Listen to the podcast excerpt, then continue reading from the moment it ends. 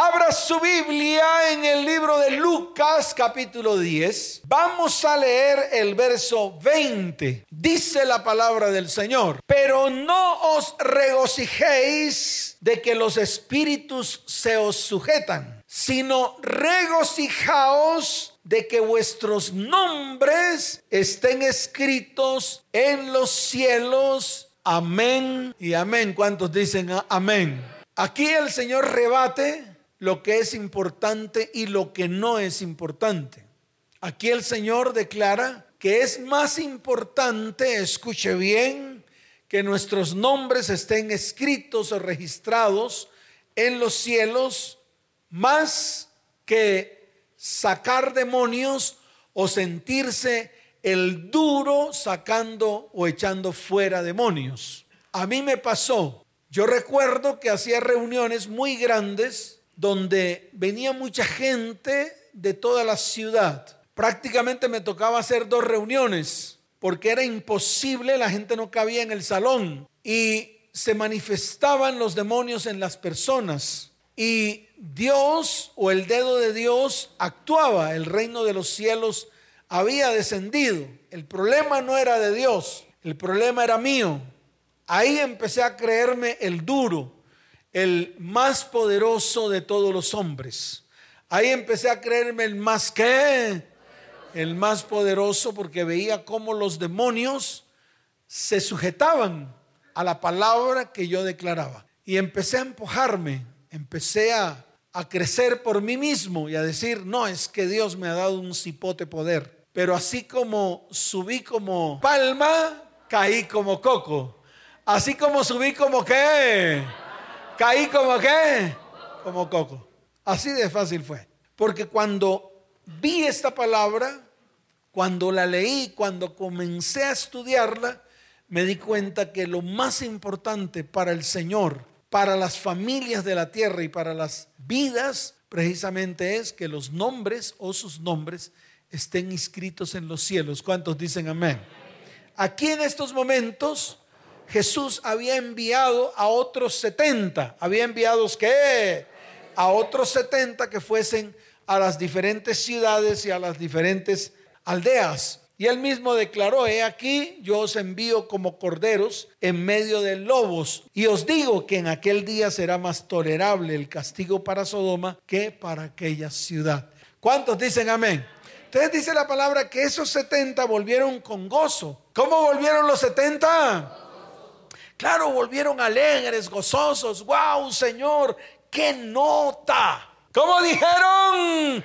¿Qué nota, señores? Es una soda trabajar para el reino de los cielos. Mejor dicho, esto es tremendo. Y dijeron, ¿sabe por qué, Señor? Porque aún los demonios se nos sujetan en tu nombre. ¡Wow! ¡Qué poder! ¡Qué gracia! Qué amor, qué bondad para con la gente. Y llega el Señor y le dice, claro, es que cuando ustedes estaban haciendo eso por allá, yo aquí veía a Satanás caer del cielo como un rayo. A través de lo que hacían los discípulos, el Señor lo veía en el Espíritu, veía cómo los demonios salían y eran destruidos, sacados, echados fuera de la gente. Y Jesús se lo dijo. Y precisamente hizo referencia a una palabra que está escrita en la Biblia. Esta palabra que él declaró a través de su boca está escrita. Vi a Satanás caer como un rayo, caer como un qué y les dijo, yo os doy potestad de hollar serpientes y escorpiones y sobre toda fuerza del enemigo y nada os dañará. Es decir, todo eso lo hicieron porque yo les di potestad. Yo les di la autoridad para que hicieran eso y eso se cumplió en vosotros. ¿Cuántos dicen amén?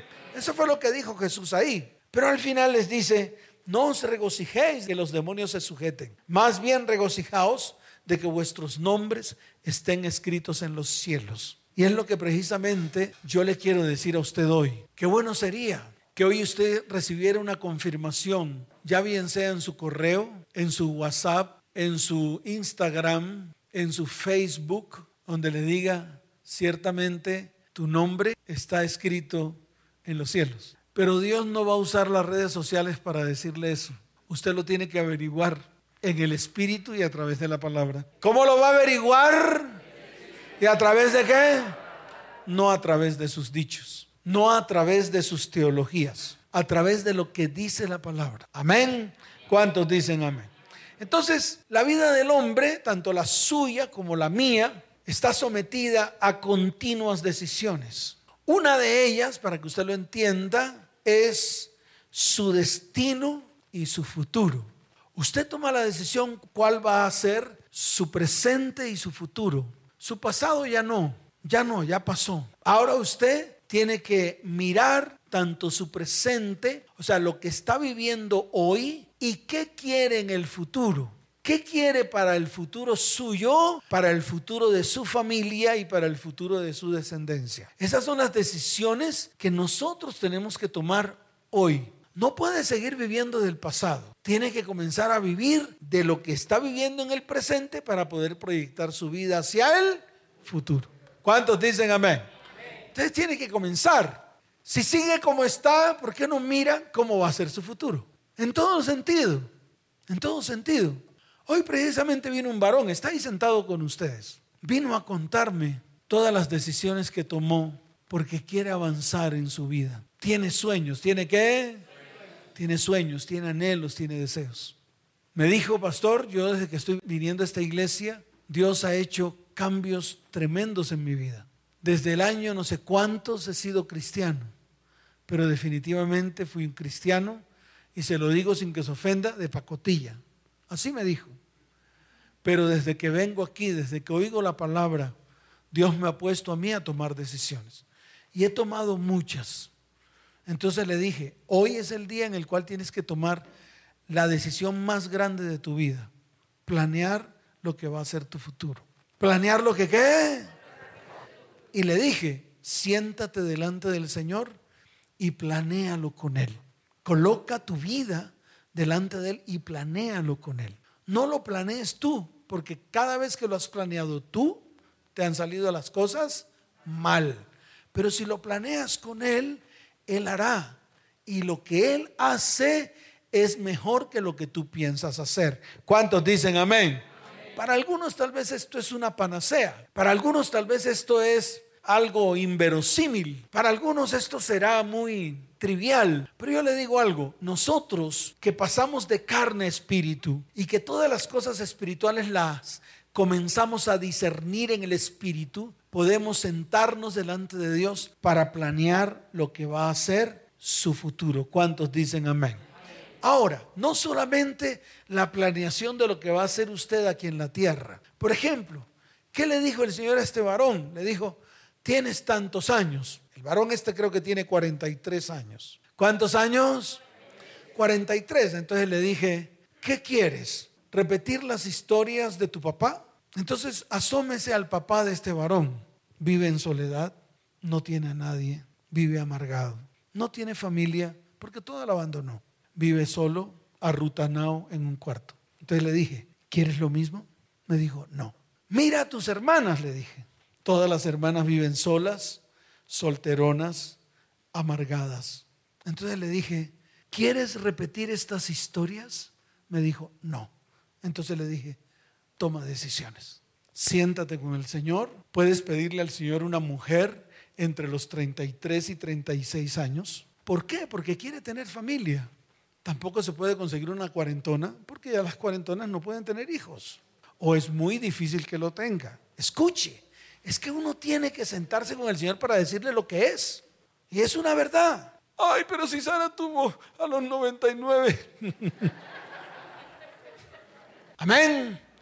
Entonces le dije, consígase una mujer entre 33 y 36 años. Pídasela al Señor y Él se la dará. ¿Y por qué no? Si Él tomó una decisión firme en su vida, de pararse firme en su vida, hacer la voluntad de Dios, dejar de pecar, dejar la pornografía, dejar los amigos que le inundaban su celular de basura y porquería, dejar todas esas cosas y se puso firme, pues Dios lo va a escuchar. Claro que sí. Cuando usted toma decisiones de ese talante, Dios inmediatamente se pone a la vanguardia suya, saca la bandera y te dice, ven hijo mío, que todo lo que tú me pidas te lo voy a dar, porque he visto tu corazón ¿Cuántos dicen amén?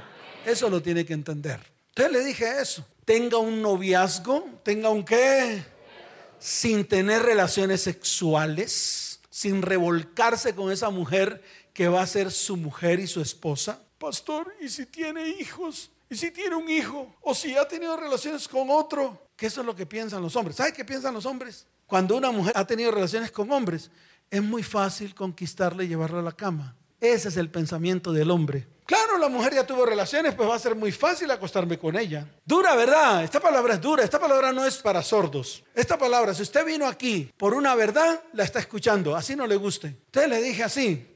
Le dije, sin importar la condición sexual de ella, tú la vas a respetar, la vas a honrar, vas a conocer a su familia, vas a ir ante la mamá y el papá si lo tienen, vas a pedir su mano, vas a hacer todo conforme Dios te dice que lo hagas. Te vas a casar con ella, vas a tener tu primera relación sexual con ella cuando te cases, vas a amarla entrañablemente y vas a amar tener una familia. ¿Tener una qué? Y vas a comenzar a trabajar desde esta edad hasta 35 años después por tu familia. Tendrás tu hijo, lo tomarás de tu mano, le enseñarás, será un hijo bendecido y tu familia será bendecida en la tierra. Así de fácil. De esa manera, todos los que están a tu alrededor, que son tus familiares, verán que la mano de Dios estuvo sobre ti y te temerán. Y dirán, ¿qué fue lo que hizo este que le funcionó cuando a nosotros todos fuimos unos arrutanados? Y esa es la diferencia entre un cristiano que se pone firme, que se pone un cinturón de castidad, se pone el candado, bota la llave. A uno que hace lo que se le da la gana porque dice que Dios es amor y la Biblia lo dice y el Dios romano posa sobre él. Esa es la firmeza que tenemos que tener nosotros. Y esto va para hombres y mujeres. ¿Esto va para qué? ¿Qué destino cree usted que le puede deparar a este varón si no es un destino de bendición? Si no es un destino un futuro en la tierra de mucha bendición. De esa misma manera, para que usted lo entienda, también planee su futuro espiritual. ¿Qué va a planear? Dígalo fuerte que va a planear. Igual, planéelo. Entonces pregúntese para dónde quiere ir. Pregúntese espiritualmente para dónde quiere ir cuando muera. Pregúntese, ahí donde está sentado. Yo estoy seguro que usted dirá, pues quiero ir al cielo. Así como está, no va a ir. Ya hice la oracióncita, no va a ir. Ya me hicieron hacer la oración de fe, no va a ir. No va porque la palabra no dice eso. Si usted viera lo que dice la palabra con respecto a la salvación, ahí sentado le daría diarrea como a mí me dio diarrea hoy. Es así de fácil. Las cosas espirituales tienen que ser firmes en su vida. Usted tiene que ponerse firme en las cosas espirituales. Entonces, así como usted planea su futuro físico en la tierra, su futuro emocional en la tierra, su futuro sexual en la tierra, su futuro físico en la tierra. Así también tiene que comenzar a planear su futuro espiritual. Es así de fácil. Pregúntele cómo les ha ido a los que hicieron lo que usted está haciendo. Pregúntese. ¿Por qué no lo hace? ¿Por qué no se pregunta qué les ocurrió a las personas que hicieron todo lo que usted está haciendo hoy. Y mírelo en su papá, mírelo en su mamá, mírelo en sus abuelos. Mírelos de qué están llenos. Mírelos y verá que están llenos de enfermedades, de cánceres, de odios, de rencores. Mírelos y verá. Y para allá va usted que se las pela. ¿Usted qué cree que algo va a cambiar porque se sienta en una silla blanca? ¿Usted qué cree que algo va a cambiar porque usted asiste a una iglesia cristiana? Si hoy las iglesias cristianas son mundanas, ¿no lo ve? Hacen rifas, hacen cadenas, juegan baloto. Los seminarios son orientados al humanismo, al crecimiento personal. ¿Quién ha dicho que el cristianismo es eso? El cristianismo va más allá de eso. El cristianismo es una vida. El cristianismo es un estilo de vida y una forma de vivir. El cristianismo no es una moda. Eso le tiene que quedar claro a usted desde ahora y para siempre. Para que usted hoy comience a tomar decisiones y pueda planear su futuro espiritual. Pueda planear qué. Dígalo fuerte, pueda planear qué. Su futuro espiritual. ¿Qué le puede deparar? Un futuro espiritual con una vida abundante, un futuro donde usted pueda tener vida eterna. Ese es el futuro. ¿O quiere otro? ¿Cuál quiere? Decídalo. De verdad, decídalo. Usted puede tomar la decisión hoy. O si quiere, tómela cuando tenga 70 años. O como me dijo alguien hoy, pastor, si me estoy muriendo y acepto a Cristo en mi corazón, una persona moribunda que va a poder aceptar a Cristo en el corazón ni que nada. Esos son engaños. ¿Por qué no mira cuando Jesús fue crucificado y el que estaba a los lados, uno de ellos, lo que habló y verá el trasfondo de todo lo que habló? Ese hombre que estaba al lado de Cristo, que Jesús le dijo, hoy estarás conmigo en el paraíso, se arrepintió. ¿Se qué? ¿Quiere, quiere leerlo? Para que usted vea la profundidad, para que usted vea que no es una oración de fe la que lo salva. Mírelo y verá en el libro de Lucas, se lo voy a mostrar, para callarle la boca a todo el mundo, para que la gente entienda que no es lo que están diciendo, ni es lo que predican, sino lo que está escrito. Mire, está en el libro de Lucas, capítulo 23, verso 32 en adelante. Se lo voy a mostrar, para que usted vea que una persona que se está muriendo no tiene la capacidad de arrepentirse, no la tiene. Si lo que tienes es miedo por estar muriéndose. Ahora se lo voy a mostrar cómo es un verdadero arrepentimiento antes de morir. Está escrito. Es que el Señor fue sabio en escribirlo todo. Mire lo que dice. Llevaban también con él a otros dos que eran malhechores. ¿Eran qué? Malos, perversos, terribles. ¿Cómo eran estos manes? Terribles, peor que usted. Malhechores, imagínate, malhechores. Eran terribles los manes para ser muertos. ¿Qué iba a pasar con esos malhechores? Claro, iban a morir. Ellos sabían que iban a morir. Así como cuando un enfermo, bien enfermo, está en la cama, sabe que va a morir. Ya lo sentenciaron, ya el médico dijo, no hay tu tía que valga, y todos lloren, lloren, lloren, lloren. Y todo el mundo empieza a decir que ese era bueno, porque no hay muerto malo. No hay qué.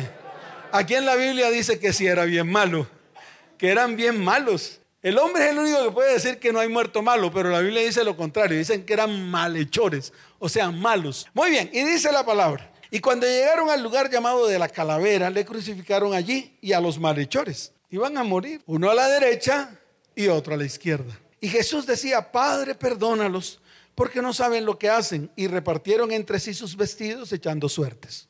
Y el pueblo estaba mirando, y aún los gobernantes se burlaban de él diciendo, a otro salvó, sálvese a sí mismo, si este es el Cristo, el escogido de Dios.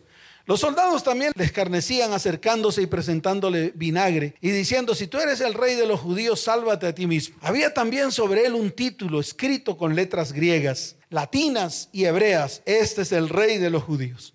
Y uno de los malhechores que estaban colgados le injuriaba diciendo, si tú eres el Cristo, sálvate a ti mismo y a nosotros.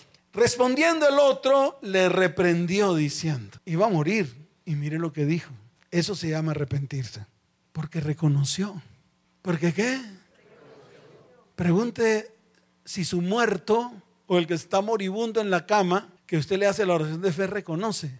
No reconoce. Está moribundo. Esa es la diferencia. Mire lo que dijo. Ni aún temes tú a Dios estando en la misma condenación. Nosotros a la verdad, oh, se me erizan los pelos. Tremenda confesión. Nosotros a la verdad justamente padecemos porque recibimos lo que merecieron nuestros hechos. Qué tremendo es. Eso es reconocer. ¿Qué es lo que no hacemos nosotros? Nosotros matamos a alguien porque abortamos a nuestros propios hijos y vamos a un retiro a levantar la mano y a llorar como Magdalenas, diciéndole, Señor, perdóname. ¿Usted cree que eso es arrepentimiento? ¿Usted cree que eso es reconocer? Reconocer es esto. Esto es reconocer. Nosotros a la verdad justamente padecemos porque recibimos lo que merecieron nuestros hechos, mas este ningún mal hizo. Y dijo a Jesús, acuérdate de mí cuando vengas en tu reino. Entonces Jesús le dijo, de cierto te digo que hoy estarás conmigo en el paraíso. Si ve la diferencia entre este moribundo y el moribundo que dicen muchos que hicieron la oración de fe antes de morir, esa es la diferencia. La diferencia es el reconocer. La diferencia es el arrepentirse verdaderamente. Esa es la gran diferencia. ¿Cuántos dicen amén? ¿Cuántos lo entendieron? Tremendo. Ya lo están viendo que la salvación no es cosita de comer como nos la enseñaron. Sí, Cristo trajo salvación a nuestras vidas, amén por eso. Murió en la cruz, amén por eso. Pero ni siquiera nosotros conocemos ni sabemos lo que realmente Cristo hizo en la cruz. Por eso seguimos haciendo lo mismo. Por eso seguimos repitiendo los mismos pecados. Por eso las maldiciones nos siguen alcanzando. Por eso las iniquidades siempre están en el hilo del ADN espiritual de nuestras vidas. Y no hemos sido capaces de llevar las maldiciones a la cruz, de llevar nuestro pecado a la cruz y de llevar nuestras iniquidades a la cruz. ¿Cuántos dicen amén? Por eso su salvación no puede ser una salvación religiosa, tiene que ser una salvación real. Tiene que ser una salvación que su arrepentimiento no puede ser un arrepentimiento religioso, tiene que ser un arrepentimiento real.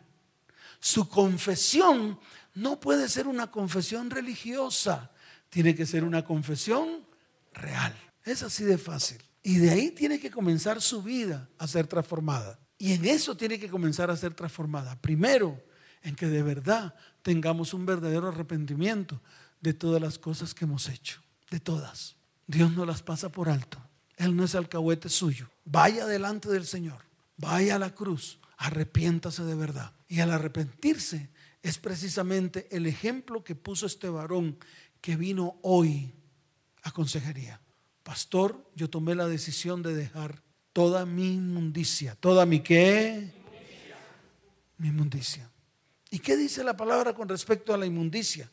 Precisamente está en Apocalipsis capítulo 21, verso 27. Dice, no entrará en ella ninguna cosa inmunda o que hace abominación y mentira, sino solamente los que están inscritos en el libro de la vida del Cordero. Al que lo entendió, lo entendió. El que discernió la palabra, la discierne. El que no, no. El que no sigue igual. El que no sigue sentado en esa silla y la vida le pasa por encima. Pero aquel que toma las decisiones correctas es aquel que Dios comienza a transformar su futuro, tanto físico como emocional, como sexual, como económico, como espiritual. Amén. Y esto a usted lo va a llevar a que su nombre sea escrito en el libro de la vida. ¿Cuántos dicen amén? ¿Cuántos dicen amén? Dele fuerte ese aplauso al Señor.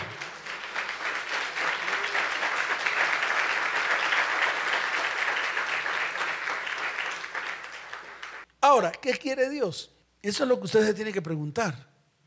¿Cuál será el propósito de Dios para su vida? Acuérdese que Él siempre lo dijo, mas buscad primeramente el reino de Dios y su justicia. Y todo lo demás será añadido. ¿Todo lo demás qué? Todo será añadido. Nosotros que buscamos siempre las añadiduras. Mas yo te digo hoy, busquemos ser parte de un pueblo, del pueblo de Dios. ¿Por qué? Porque lo que Dios está buscando es un pueblo. Dios los está buscando a ustedes. Y dice la palabra que los añora, los que, claro, los ama con pasión. Lo dice la Biblia. Dice, yo estoy buscando verdaderos adoradores que me adoren en espíritu y en verdad. Los ama con compasión, compasión y compasión. Y quiere un pueblo, los quiere ustedes, quiere sus familias, quiere sus descendientes, para Él. Y aquí lo ha dicho de muchas maneras. Él siempre ha dicho que quiere un pueblo, que quiere que un pueblo, un pueblo que sea su especial tesoro. Yo le pregunto a todos los que están aquí, ¿cuántos quieren ser especial tesoro para Dios? Levante la mano. Claro, todos queremos ser especial tesoro para Dios, pero no hacemos nada. Ni siquiera hemos aceptado ser parte de su pueblo. No, pero es que yo soy cristiano, con eso basta. No, con eso no basta. No, con eso no basta. Fíjese que el pueblo hebreo seguía siendo el pueblo de Dios en medio de Egipto. Y para que Dios le cumpliera su promesa, tuvo que sacarlo de Egipto. Yo no sé si usted eso lo entienda. Era un pueblo de Dios allá en Egipto. Porque él mismo lo dijo. Él dijo, he oído, ¿es que He oído la voz de mi pueblo, el clamor de mi pueblo, mi, mi pueblo, mi pueblo. ¿Y dónde estaba el pueblo? En Egipto. ¿Estaba dónde? Y Dios no se manifestó en Egipto, en, en el pueblo de él. Es lo que está pasando con usted. Usted puede decir lo que quiera, pero Dios no se ha manifestado en medio del Egipto en que usted está en medio de todo lo que usted anda, en medio de sus enredaderas.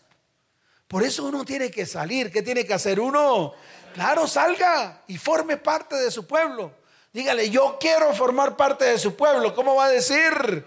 Claro. Él quiere transformar un pueblo común y corriente en un pueblo santo, en un pueblo apartado, en un pueblo único, en un pueblo de su exclusiva posesión, en un pueblo de su heredad, en un pueblo especial más que todos los pueblos que hay sobre la tierra. Eso es lo que quiere Dios. ¿Por qué usted hoy toma la decisión de ser eso? Y ahí comienza a planear su futuro espiritual. Fíjese que ni siquiera lo tiene que planear usted. Usted solo toma una decisión y Dios hace el resto. Se acabó el lío. Ay, es que es difícil, pastor. Es difícil ordenar mi vida.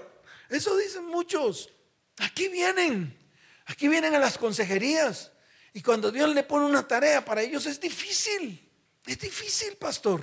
No me ponga a hacer esa tarea porque es difícil. No me ponga a restaurar a mis hijos porque es difícil. Ya los apacienta otro papá. Ya yo no soy el papá de ellos.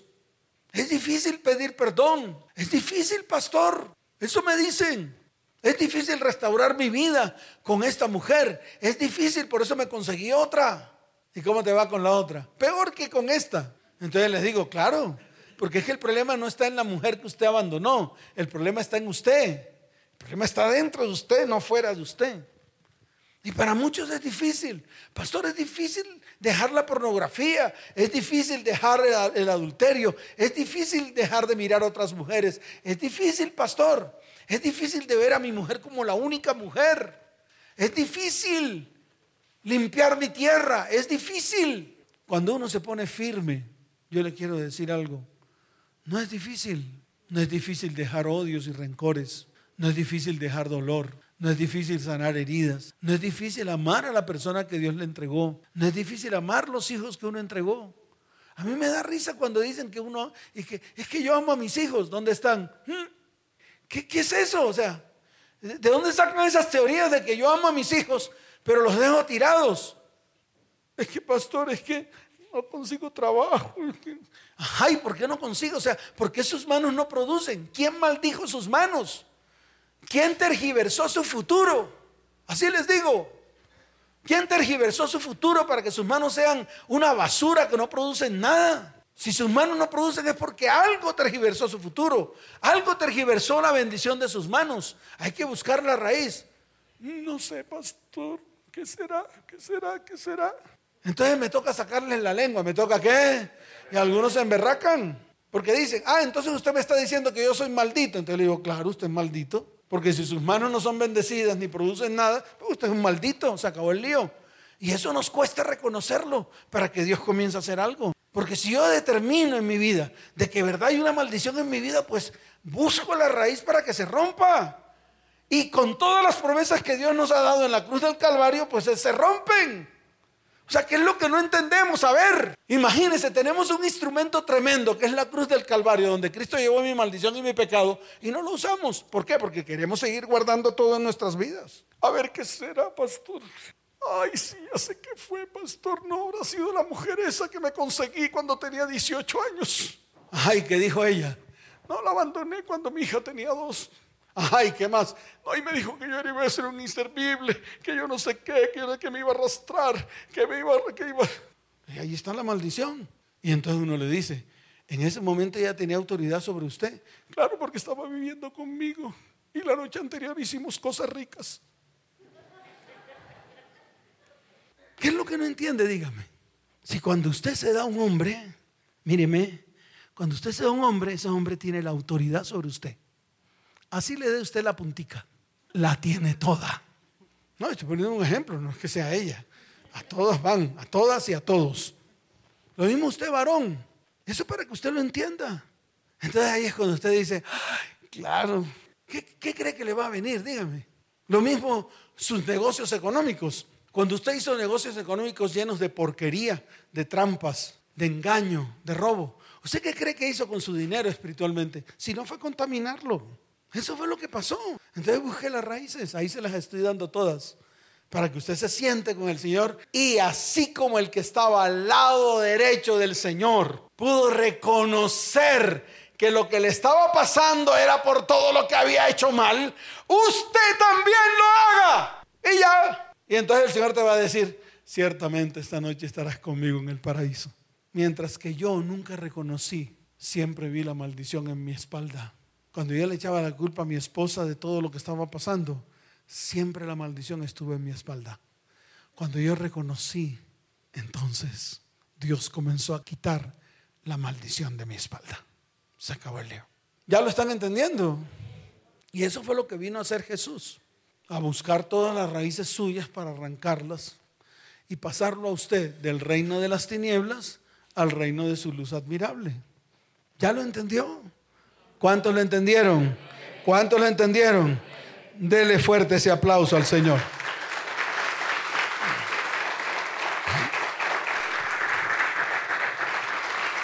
Ahora bien, no hay un solo libro. No hay qué. No, no, no hay un solo libro. Hay varios libros. Y hoy usted va a aprender acerca de estos libros. Los libros de registro en el cielo, en la que los nombres y los hechos de los hombres están registradas. ¿Y para qué es esto? Para tomar o determinar las decisiones de la sentencia en el día del juicio. Es así de fácil. Es para eso. Mire, cuando yo miro el libro de Daniel, ¿el libro de qué? El libro de Daniel, me doy cuenta que llegará un momento en que Dios hará un alto en el camino, detendrá todo y pondrá a todo el mundo frente a él. Dice la palabra que los que murieron ahogados en el mar, el mar los devolverá. Los que quedaron enterrados en medio de terremotos, el terremoto los devolverá. Los que murieron de cáncer, el cáncer se los devolverá. Los que están enterrados en los cementerios, todos se levantarán y estarán todos delante del trono de Dios. ¿Dónde estarán? Dígalo fuerte, ¿dónde estarán? Y yo se lo muestro en el libro de Daniel capítulo 7. Vamos allá. Yo no voy a estar ahí. Yo iré directamente al cielo. Pues averígüelo. Yo quiero que usted lo averigüe a través de lo que dice la palabra. Y cuando lo averigüe, me lo cuenta. Si usted me da una palabra, yo le tengo 10. ¿Cuántas le tengo yo? 10 que van a decir lo contrario a lo que usted me, dice, me dice. Porque la palabra es lo único que nos dice la verdad. No es usted. No es la teoría del pastor que le dijo a usted. Porque cuando usted esté frente al Señor, que el Señor le diga que no lo conoce, entonces usted qué le va a decir a su pastor? ¿O cómo lo va a llamar en esos momentos? ¿Será que se puede devolver a la tierra y devolver el tiempo y decirle, pastor, usted me dijo mentiras? No, no lo va a poder hacer. Por eso es mejor ponerse firme y comenzar a averiguarlo desde ahora y trabajar para que ocurra que su nombre esté escrito en el libro de la vida del Cordero.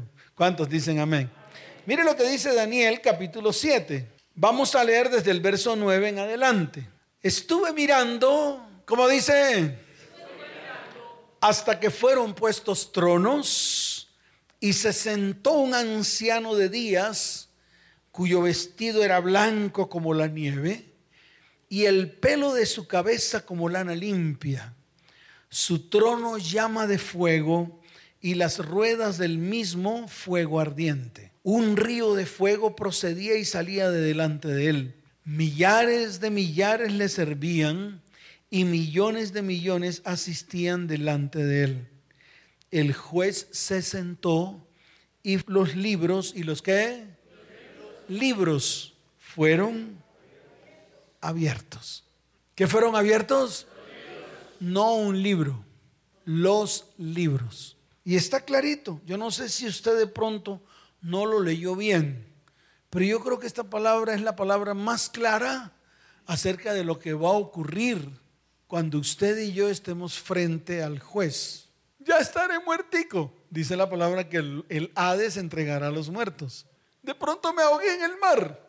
Dice la palabra que el mar entregará a los muertos. Morí en un terremoto. Pues dice la palabra que los que murieron en terremoto serán entregados. Morí de cáncer. Dice la palabra que todos serán levantados y estarán frente a Él. Así que usted no se va a escapar. Y a lo mejor al lado suyo estará su pastor, pagando escondederos a peso. Yo creo que tendrá un pañal pequeñín y tapándose la cara de la vergüenza tan bárbara de todas sus mentiras que declaró acerca de esta salvación. Así de fácil va a ser. Y no es que lo esté profetizando, sino que aquí lo dice. Dice la palabra, mire, Millares de millares, dice ahí. O sea que estarán todos, estarán los millares de millares y estarán los millones de millones. Todos estaremos. Los que les sirven y los que no les sirven. Todos estaremos. Es como esa gran pesca que dijo el Señor, que sacaban a todos los peces y llegaban los pescadores y cogían el pescado y decían, este está bueno, ese está bueno, este está podrido, ese está podrido. Y todos son pescados, todos son pescados. No había ni un cangrejo, ni un pulpo, ni... No, dice, todos los peces, todos fueron pescados. Y llegará uno y cogerá el pez igualito al otro y dirá, este se salva. Cogerá otro igualito a aquel y dice, este está podrido. Es para que usted lo entienda. Es para que no lo coja de sorpresa. Es para que esta charla la sacuda o lo sacuda y haga lo que tiene que hacer. ¿Cuántos dicen amén? ¿Cuántos dicen amén? Entonces la Biblia habla de un registro celestial en el cual están anotados los nombres de los que pertenecen al Señor. Ya lo vimos en Lucas 10:20. También está en Éxodo capítulo 32. ¿Dónde está? Dígalo fuerte, ¿dónde está? Claro, en Éxodo capítulo 32, se lo voy a leer. Mire lo que dice la palabra. Entonces volvió Moisés a Jehová y dijo, te ruego, verso 31, pues este pueblo ha cometido un gran pecado porque se hicieron dioses de oro. ¿Se hicieron qué? Dioses de oro. Escuche bien lo que estaba pasando. Moisés estaba descendiendo del monte Sinaí. Dios le había dado las tablas. Dios le había dado las qué? Las tablas de los mandamientos. Cuando Moisés mira, ve que el pueblo está en medio de una orgía, danzando, cantando, mamando ron al lado de un becerro de oro, al cual habían llamado Jehová. ¿Qué es lo que hacemos nosotros? Nuestros becerros los llamamos Dios. Nuestros ídolos los llamamos Dios. Y eso estaba pasando en el pueblo. Hicieron un becerro de oro en honor a Dios y le llamaron al becerro Jehová. Entonces Moisés se asoma y dice, uy, Dios mío, qué terrible lo que está pasando allá abajo. Y fue y se devolvió. ¿Qué hizo Moisés? Dígalo fuerte, ¿qué hizo Moisés? Claro, ahí dice, entonces volvió Moisés a Jehová. Qué bueno cuando uno vuelve a Jehová, cuando uno vuelve a Dios. Y dijo, te ruego, pues este pueblo ha cometido un gran pecado porque se hicieron dioses de oro, que perdones ahora su pecado y si no, ráeme ahora de tu libro que has escrito. Increíble. Fíjese de cuándo está escribiendo Dios libros. De cada uno, hasta de Moisés. Hasta de Moisés que aceptó el llamado. Hasta de Moisés que obedeció a Dios al final. Y Moisés viene y se le encara al Señor y le dice, Señor, perdónalos. Si no los perdona, entonces ráeme a mí del libro que has escrito. Y lo dijo Moisés, no lo dijo ni el pastor te lo vino, me lo veas, ni el apóstol Juan Perico los Palotes. Lo dijo el mismo Moisés, está escrito ahí. Ráeme de tu libro, ráeme de ahí. Ya Dios lo había escrito, había, me imagino, había escrito, había colocado ahí, Moisés, un hombre fiel, valiente, un profeta, un hombre cumplidor de la palabra, me imagino todas las características. Y sin embargo Moisés le dijo a Dios que lo rayera del libro. ¿Ya lo vio? Que si hay un libro donde está el nombre de cada uno de nosotros, hay un libro. ¿Cuántos dicen amén? Eso. En Salmo 69, 28, en Filipenses 4, 3, en Apocalipsis 17, 8, en Daniel 12, 1. Hay, muchos, hay muchas citas bíblicas en las cuales yo le demuestro a usted que estamos escritos en un libro, tú y yo. Se acabó el lío. La otra, el libro de las memorias, el libro de las que de las memorias. Escrito está delante de Dios en el cual se registran las memorias de Dios. ¿Las memorias de quién? Muy bien, mire Malaquías capítulo 3 para que usted vea el ejemplo del libro de las memorias. Verso 16, mire lo que dice la palabra. Entonces los que temían a Jehová hablaron cada uno a su compañero y Jehová escuchó y oyó. Y fue escrito libro de memoria delante de él para los que temen a Jehová. ¿Fue escrito libro de qué? ¿Delante de quién? ¿Para quiénes? Para los que temen a Jehová y para los que piensan en su nombre. Y mire lo que dice el verso 17. y serán para mí especial tesoro, ha dicho Jehová de los ejércitos, en el día en que yo actúe, y los perdonaré como el hombre que perdona a su hijo que le sirve. Entonces os volveréis y discerniréis la diferencia entre el justo y el malo, entre el que le sirve a Dios y el que no le sirve. Fíjese que aquí hay una gran diferencia entre el justo y el malo, entre el que le sirve a Dios y entre el que no le sirve. Y es un libro de memoria que tiene Dios. Se acabó el lío. Amén. Hay un registro de todas nuestras acciones. Hay un registro de qué? Todo lo que usted ha hecho se registra. Todo. Tal vez hay cosas de las cuales usted no se acuerda, pero todo lo que usted ha hecho está registrado. Está en el libro de Eclesiastés. ¿Dónde está? Vamos a Eclesiastés, es para que usted lo vea. Eclesiastés capítulo 12 en el verso 14. Cuando lo tenga, diga amén bien, mire lo que dice la palabra. Porque Dios traerá toda obra a juicio juntamente con toda cosa encubierta, sea buena o sea mala. Mateo capítulo 12 lo dijo Jesús. ¿Quién lo dijo?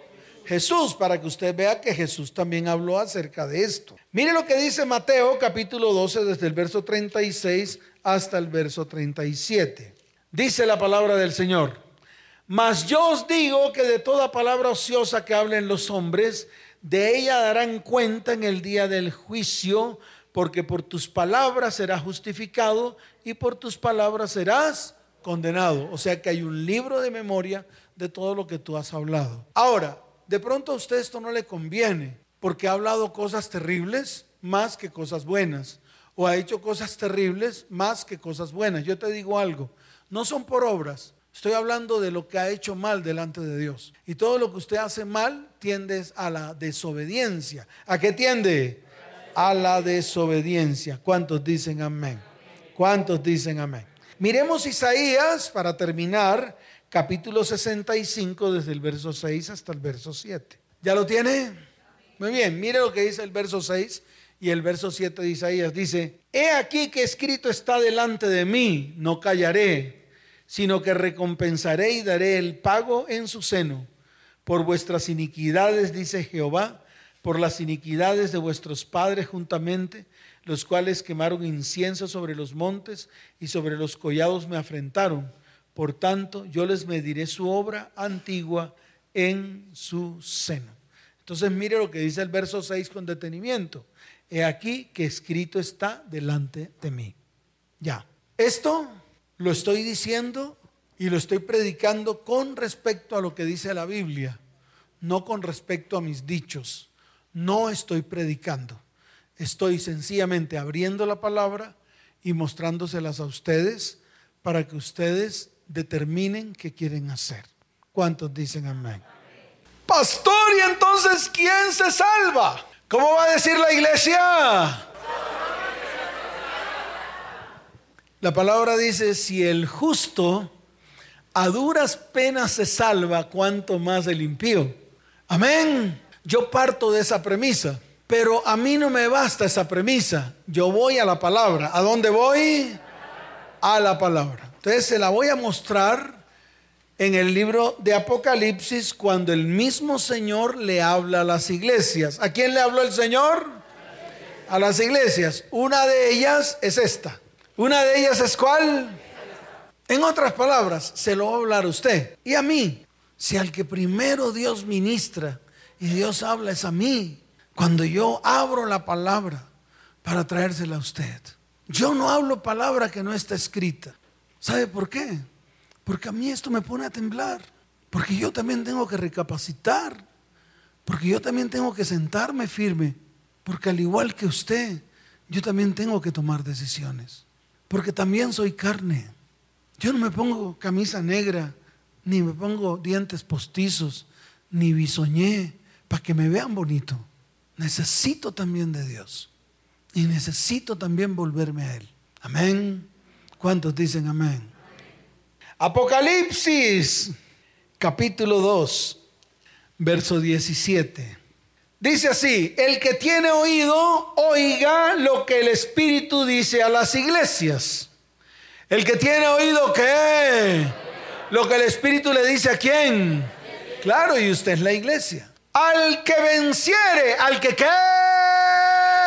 Dígalo fuerte, al que qué al que venciere, daré a comer del maná escondido y le daré una piedrecita blanca y en la piedrecita escrito un nombre nuevo, el cual ninguno conoce sino aquel que lo recibe. ¿Cuántos quieren que todo en sus vidas sean nuevas y cambien? Levante la mano. Ahí está, al que venciere. No es para todo el mundo. Libro de Apocalipsis, capítulo 2, verso 26, dice la palabra. Al que venciere y guardare mis obras hasta el fin, yo le daré autoridad sobre las naciones y las regirá con vara de hierro y serán quebradas como vaso de alfarero, como yo también la he recibido de mi Padre. Y le daré la estrella de la mañana. El que tiene oído, oiga lo que el Espíritu dice a las iglesias. Al que venciere, al que qué. Muy bien. Libro de Apocalipsis capítulo 3 verso 5 se lo está hablando a las iglesias. El que venciere, el que qué, será vestido de vestiduras blancas y no borraré su nombre del libro de la vida. Y no qué. Dígalo fuerte. Al que qué. Al que venciere y confesaré su nombre delante de mi Padre y delante de sus ángeles. El que tiene oído, oiga lo que el Espíritu dice a las iglesias. Libro de Apocalipsis capítulo 3 verso 12. Dice la palabra, al que venciere yo lo haré columna en el templo de mi Dios y nunca más saldrá de allí y escribiré sobre él el nombre de mi Dios y el nombre de la ciudad de mi Dios, la nueva Jerusalén, la cual desciende del cielo de mi Dios y mi nombre nuevo. El que tiene oído, oiga lo que el Espíritu dice a las Libro de Apocalipsis capítulo 3 verso 21. Al que venciere le daré que se siente conmigo en mi trono, así como yo he vencido y me he sentado con mi Padre en su trono. El que tiene oído, oiga lo que el Espíritu dice a las iglesias. Amén y amén. ¿Cuántos dicen amén? amén. Ay, pastor, ¿y cómo le voy a vencer? ¿Cómo voy a vencer? Dígalo fuerte que va a preguntarle al Señor. Apocalipsis capítulo 12 tiene la respuesta. Verso 11. Y ellos, ¿cómo dice? Y ellos le han vencido, le han qué? Ahí está. Esa es la única manera de vencer. Esa es la definición de al que venciere, que el mismo Señor se lo dijo a las iglesias. Y ellos le han vencido por medio de la sangre del cordero. ¿Por medio de la qué? Pero lo que viene después de eso es donde a usted le da diarrea y tiene que tomar pedialite. ¿Tiene que tomar qué? Pedialite. Porque la sangre del cordero hasta la pisoteamos. Eso la riegan por montones, como si fuera violín prestado. Por eso dice la palabra, y ellos le han vencido por medio de la sangre del cordero. Y dice al, continuación, y de la palabra del testimonio de ellos. ¿Y de la palabra de qué? Y menospreciaron sus vidas hasta la muerte. Y ahí es donde está el problema. El problema es que tanto usted como yo tenemos que ser testimonio de su palabra. Por eso Jesús lo dijo en el libro de Juan, capítulo 14. Y fue muy claro. Y se lo voy a volver a leer porque es necesario que esto quede sembrado en su corazón como derrotero para su vida espiritual, para que usted comience a trabajar, para que deje la religiosidad barata que ha llevado, para que deje de ser religioso, para que quite la religión de su vida, porque la religión lo va a matar, lo va a llevar al infierno. Y se lo digo con todo el corazón. La palabra del testimonio es la palabra viva en su vida, mostrada como testimonio en su vida. Esa es la palabra. Por eso Jesús lo dijo claramente. ¿Cómo lo dijo Jesús?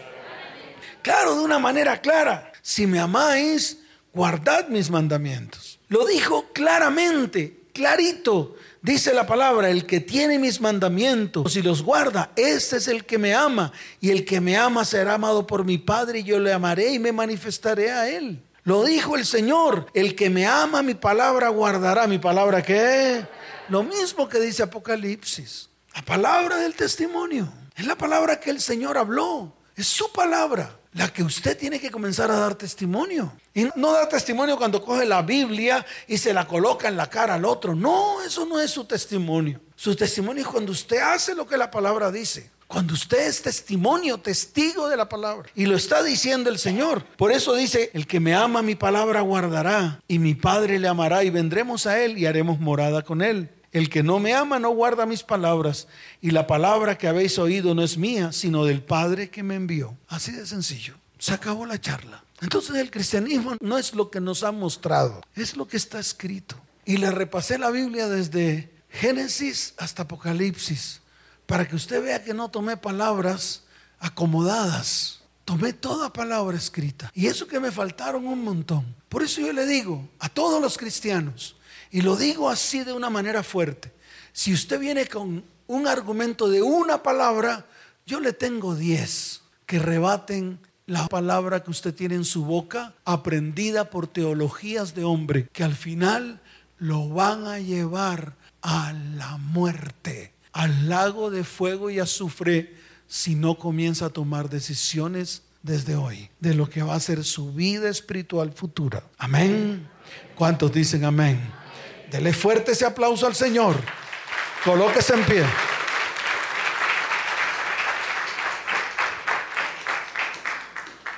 Por eso es que es difícil oír verdades. ¿Por qué? Porque primero que todo nos confrontan y nos confrontan con nuestra vieja manera de pensar y nuestra vieja manera de vivir. Por eso el Señor lo dijo, renovaos, vuestro entendimiento tiene que ser renovado. ¿Para qué? Para que, para que puedan entender la largura, la anchura, la altura y la profundidad. Si no, no lo van a entender. Si no, van a seguir igual. Amén. ¿Cuántos dicen amén? Levante su mano derecha al cielo. Vamos a hablar como iglesia. ¿Cómo qué vamos a hablar? Vamos a hablar como pueblo. ¿Quieren hablar como pueblo? ¿Cuántos quieren ser pueblo de Dios?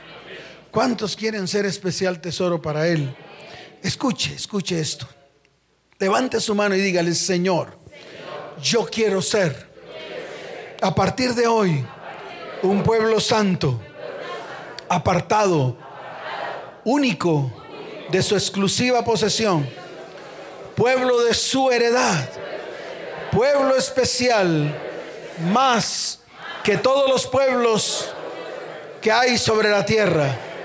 Señor, hoy quiero tomar decisiones. Hoy, Señor, quiero comenzar a determinar mi destino y mi futuro, no solamente en la tierra, sino también en la vida eterna. Señor, tú prometiste no solamente un presente, sino también un futuro. Un presente donde tenga vida y vida abundante y un futuro donde tendré vida eterna. Señor, la decisión es mía. La decisión es hoy. La decisión la tengo que hacer con toda la responsabilidad, no religiosa, sino real Padre, hoy estoy delante de ti. Tengo oído. Diga, tengo oído. Y quiero oír lo que el Espíritu me dice. Lo que el Espíritu ha declarado. Señor, quiero ser vencedor. Porque quiero comer del maná escondido quiero que me des ese nuevo nombre y solamente yo lo voy a conocer porque lo voy a recibir. Padre, hoy tengo oídos para oír Tengo oídos para oír. Quiero ser vencedor. Quiero guardar tus obras hasta el fin. Señor, quiero la autoridad. Quiero el anillo de la autoridad sobre mi casa, sobre mi familia y sobre mi descendencia. Padre, hoy es el día en el cual brillará sobre mi vida, sobre mi hogar y sobre mi descendencia la estrella de la mañana. Señor, quiero vencer para ser vestido de vestiduras blancas y para que mi nombre no sea borrado del libro de la vida. Quiero que confieses mi nombre delante de tu Padre y delante de tus ángeles. Hoy tengo oído y he escuchado en el nombre de Jesús. Señor, quiero vencer porque quiero ser columna en el templo de Dios. No quiero salir más de ese lugar santo y de ese lugar santísimo que es tu perfecta presencia. Señor, escribe sobre mí el nombre de Dios. Escribe sobre mí el nombre de Dios que desciende del cielo. Un nombre nuevo. Hoy tengo oídos para oír. Señor, quiero vencer porque quiero sentarme juntamente contigo en tu trono.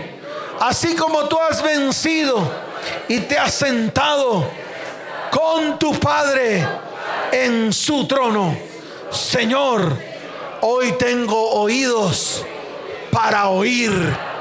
Señor, y así como dice tu palabra, hoy es el día en que tomo la decisión de que mi nombre esté escrito en el libro de la vida y nunca más, diga nunca más, será borrado porque venceré por medio de la sangre del cordero, por medio de tu palabra que colocaré en mi corazón y la pondré por obra. Señor, hoy es el día en el cual mi vida, mi casa, mi hogar y mi descendencia la entrego a ti en el nombre de Jesús. Amén. Y amén. Dele fuerte ese aplauso al Señor.